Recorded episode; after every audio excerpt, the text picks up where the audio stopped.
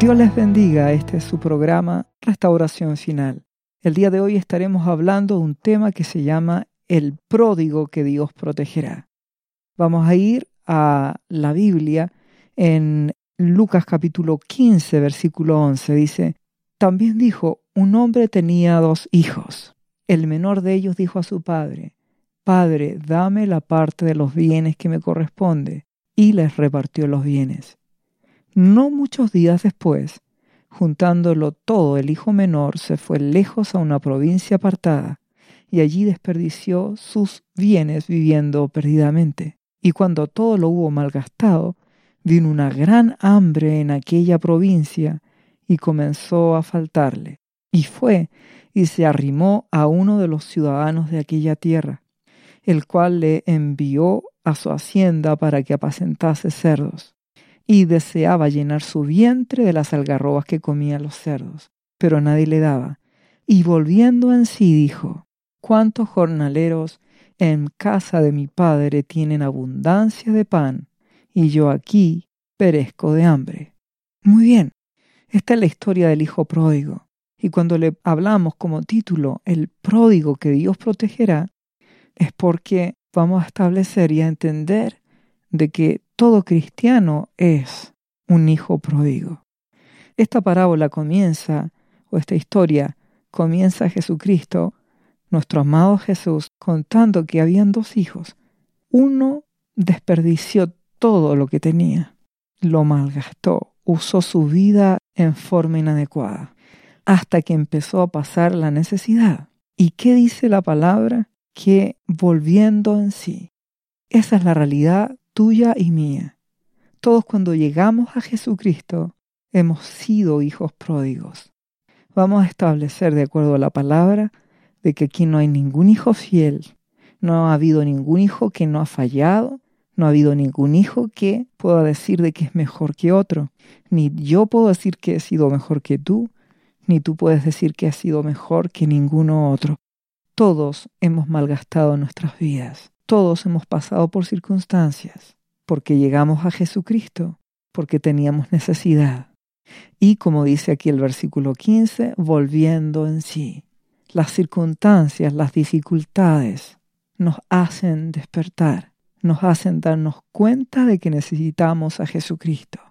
Hemos dicho y les he dicho muchas veces de acuerdo a la palabra de que Dios nos ama y nos bendice y que Él en su amor permite que hayan circunstancias difíciles. ¿Para qué? Para que seamos hijos pródigos que volvamos en sí, que despertemos, que nos demos cuenta de que necesitamos a Dios, de que Él es el fuerte, yo soy el débil, que Jesucristo es el bueno y yo soy el malo, el que necesito de su amor y de su bondad.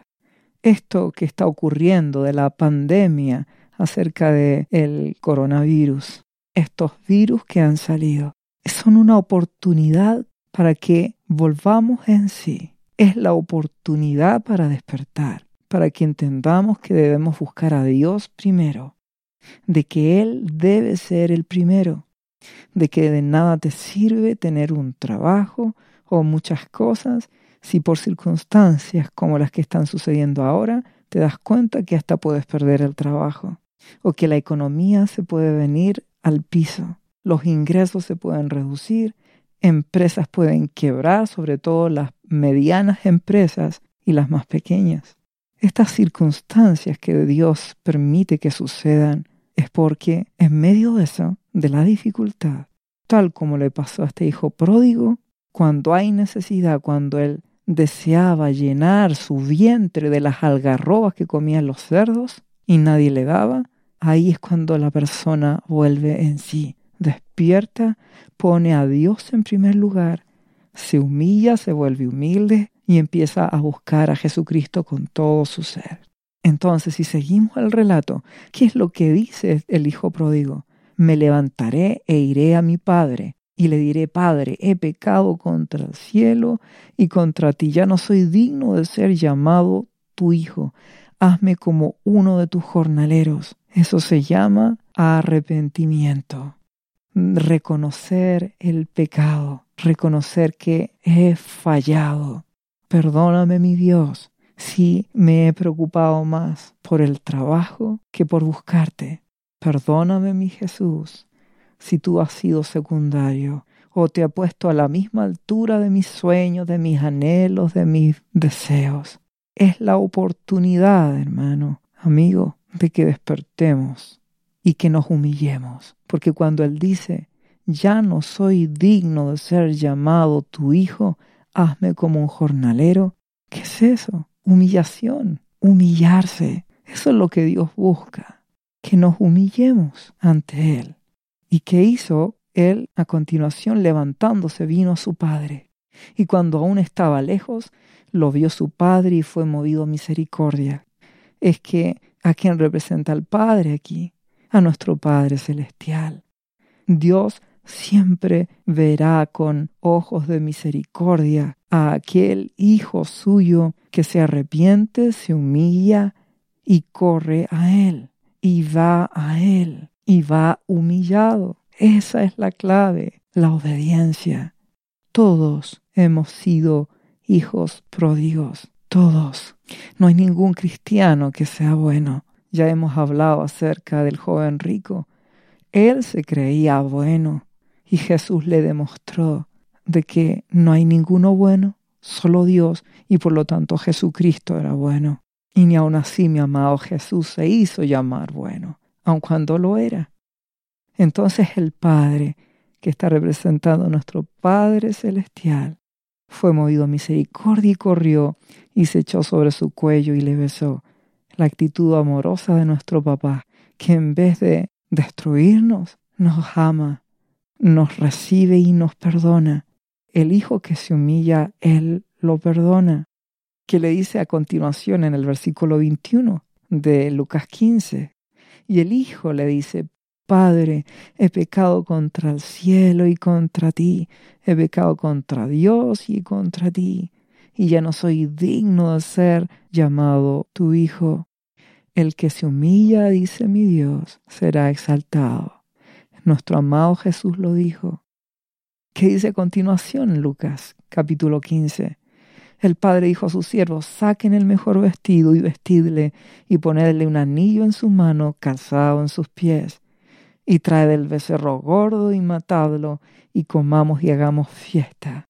Porque este mi hijo muerto era y ha revivido, se había perdido y es hallado, y comenzaron a regocijarse. Pues esa es la verdad.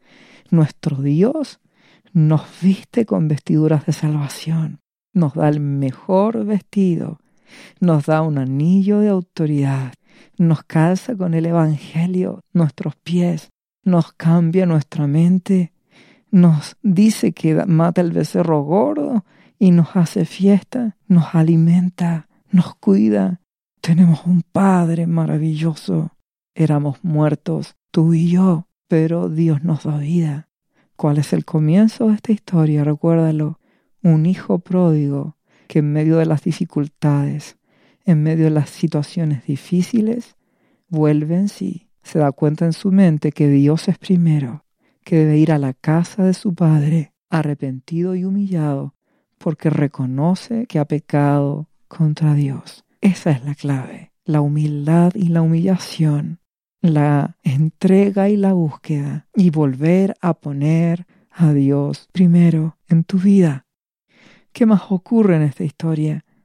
Y el hijo que estaba en el campo el otro hijo, el que se quedó en la casa, y cuando vino y llegó cerca de la casa, oyó la música y las danzas, y llamó a uno de sus criados, y le preguntó qué era aquello. Y él le dijo, tu hermano ha venido, y tu padre le ha hecho matar el becerro gordo por haberle recibido bueno y sano. Entonces se enojó y no quería entrar. Esa es la misma actitud de un joven rico, religioso, orgulloso y que se empieza a sentir más que otros. Él se enoja en vez de alegrarse porque su hermano vuelve a casa, en vez de alegrarse porque su hermano en Cristo está volviendo, está reviviendo. Esta es la actitud de un religioso, de alguien que está en la carne, no en el espíritu. ¿Qué dice a continuación? Dice que el padre le rogaba que entrase. Mas él respondiendo dijo al padre, He aquí, tantos años te sirvo, no habiéndote desobedecido jamás, y nunca me has dado un cabrito para gozarme con mis amigos. Pero cuando vino este tu hijo que ha consumido tus bienes con rameras, has hecho matar para él un becerro gordo. Esa es la actitud religiosa, hermano. Amigo, saca de tu corazón esa actitud. Fíjate lo que le dice, jamás te he desobedecido. Mentira. No existe un cristiano que no haya sido un hijo pródigo. Todos lo hemos sido, todos hemos desobedecido. Este hijo pródigo se humilló y Dios lo recibió, mientras que este otro que se quedó en casa es el orgulloso y religioso que mi Dios también ama, pero tiene que cambiar su forma de pensar. Él dice, no te he desobedecido jamás. ¿Cómo que no? Estás recién desobedeciendo a tu Padre Celestial. En esta historia, el papá le está pidiendo, entra a casa y él no quiere y le está rogando. Bueno, ¿dónde quedó el que jamás ha desobedecido? Así que porque ahora hay una circunstancia difícil se pone rebelde. Bueno, ¿era obediente o no era obediente de verdad? El religioso siempre se cree recto según su propio juicio. El religioso siempre es orgulloso que cree que él no desobedece, pero finalmente es el primero en rebelarse contra Dios cuando las circunstancias aparentemente para él no son las justas. Otra característica del religioso es que él dice, y nunca me has dado un cabrito para gozarme. ¿Qué está queriendo decir? Le saca cosas a Dios, se revela. Esto nos lleva a Mateo capítulo 25 y eh, versículo 24, donde la historia de cuando se le reparten los talentos, cuando en el versículo 24 dice, y el que había recibido un talento dijo, Señor, te conocía que eres hombre duro, que siegas donde no sembraste y recoges donde no esparciste, por lo cual te tuve miedo y escondí tu talento en tierra, aquí tienes lo que es tuyo. Y se le respondió el Señor y le dijo, siervo malo y negligente. Es la misma actitud, no sé si logras verla, de no conocer a su Padre. No lo conoce, no conoce a su Señor, no conoce a su Dios, no conoce a su Padre. Este hijo que aparentemente es el bueno que se ha quedado en casa, dice, nunca me has dado un cabrito para gozarme con mis amigos. El padre le responde en el versículo siguiente, Hijo mío, tú siempre estás conmigo y todas las cosas son tuyas. Todo lo mío es tuyo. Dios nos ha dado todas las cosas. Dios nos ha dado todo. El religioso se siente mejor que otro. El religioso se siente que Dios le debe cosas, que él ha sido muy leal a Dios. No, todos hemos sido pródigos. No seamos como este servo malo que miremos a Dios con malos ojos. Dios es bueno y es justo. Te perdonó a ti, me perdonó a mí. Que dice el hijo, el fiel, entre comillas, que se quedó en casa. Y cuando este tu otro hijo, que consumido tus bienes con rameras, has hecho matar para el becerro gordo, el religioso también juzga a su hermano.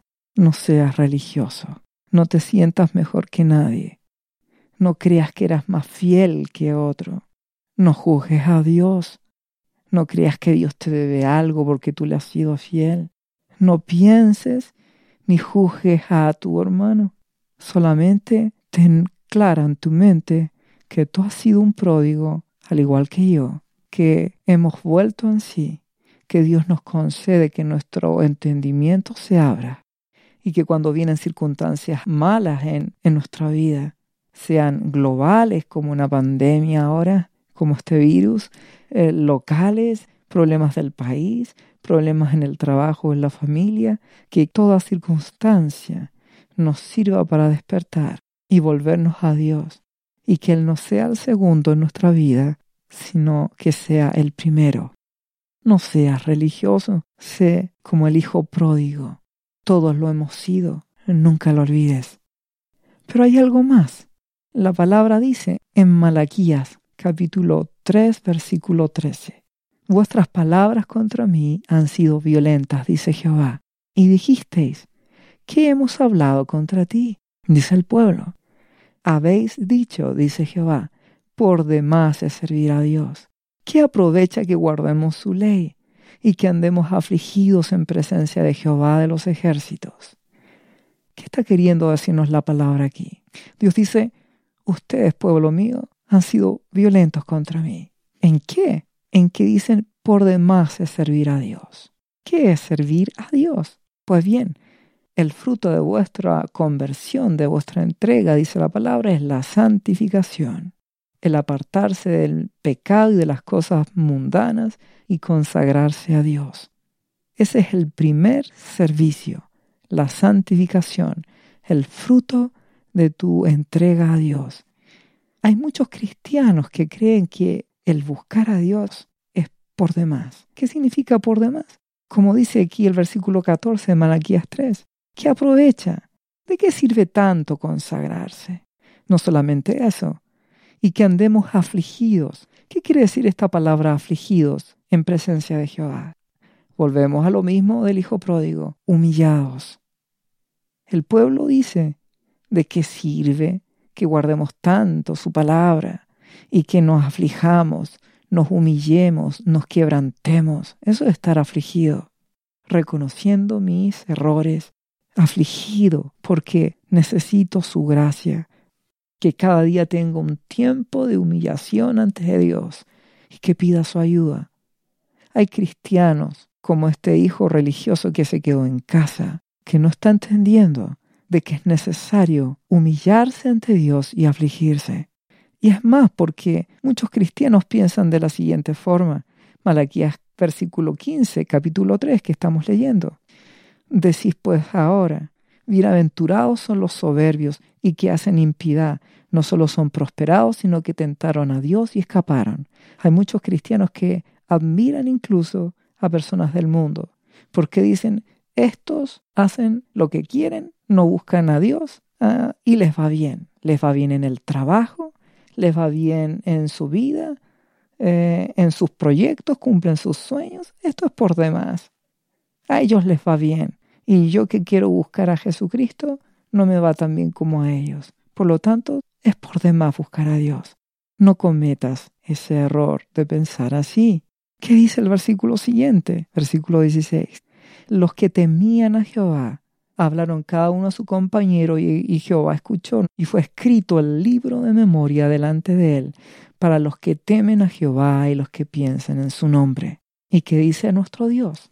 Hay un libro escrito donde Dios, a través de sus ángeles que están escribiendo todo lo que hacen, tú y yo, en ese libro Dios registra nuestros hechos.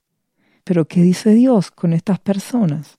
Dice, serán para mí, versículo siguiente, especial tesoro, ha dicho Jehová de los ejércitos, en el día en que yo actúe. ¿Qué es el día en que yo actúe?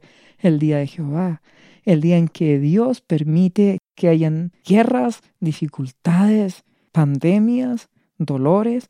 En ese día, para mí, dice Jehová, aquellos que guardan mi palabra y se afligen, se humillan como ese hijo pródigo y que ya deja de ser pródigo porque ahora ya está en casa y me ama y me busca, dice, el día en que yo actúe, los perdonaré, como el hombre que perdona al hijo que le sirve. Volvemos al hijo pródigo. Todos le hemos fallado a Dios. Todos le hemos fallado a Dios y a nuestro amado Jesús que es lo que Dios promete. Te perdonaré como el Padre perdona al Hijo que le sirve. ¿Cuál servicio? Santificación es lo primero. Consagración a Dios. El cambio es de adentro hacia afuera. También está el servicio al prójimo, el servicio en la iglesia. Pero si no es primero la santificación, no te sirve.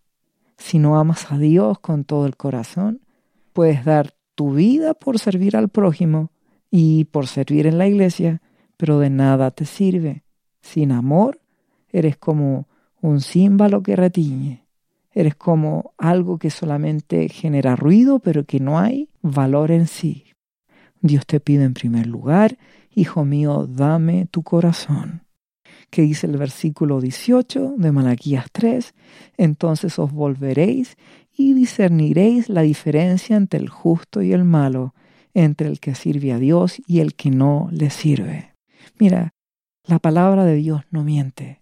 En medio de esta pandemia que estamos escuchando y de estas dificultades que diariamente podemos enfrentar, Dios ha prometido que Él hará diferencia entre el Hijo que le sirve, que se consagra, que le ama en primer lugar, después el servicio. Primero es hacia Dios la consagración, segundo el servicio al prójimo.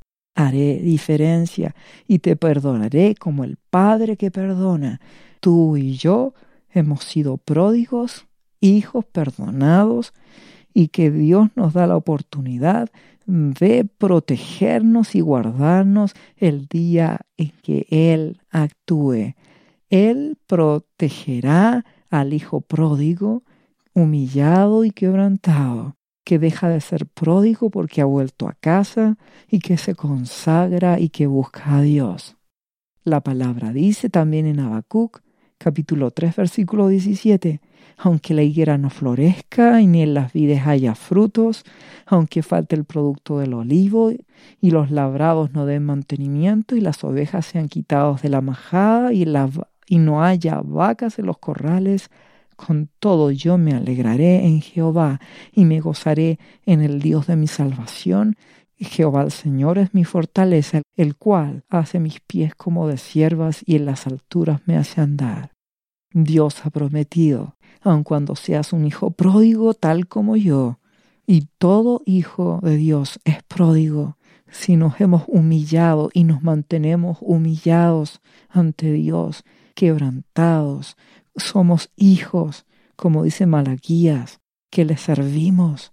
No pensamos que es por demás buscar a Dios, consagrarnos a Él.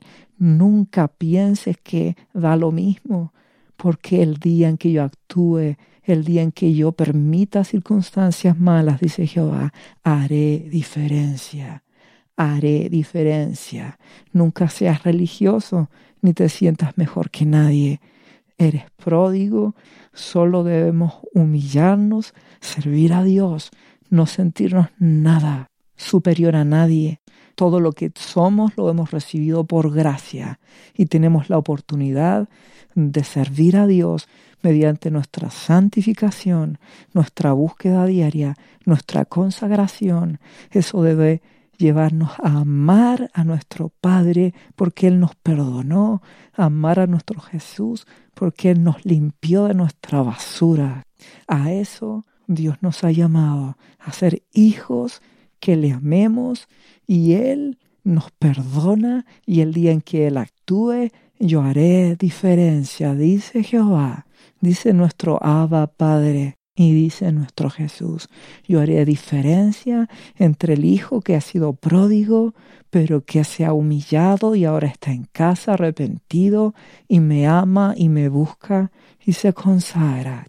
Y aun cuando, como dice la palabra, en la higuera no florezca, y aun cuando hayan muertes y dificultades y guerra, y pandemia y virus y circunstancia, mi Padre me hará andar en alturas.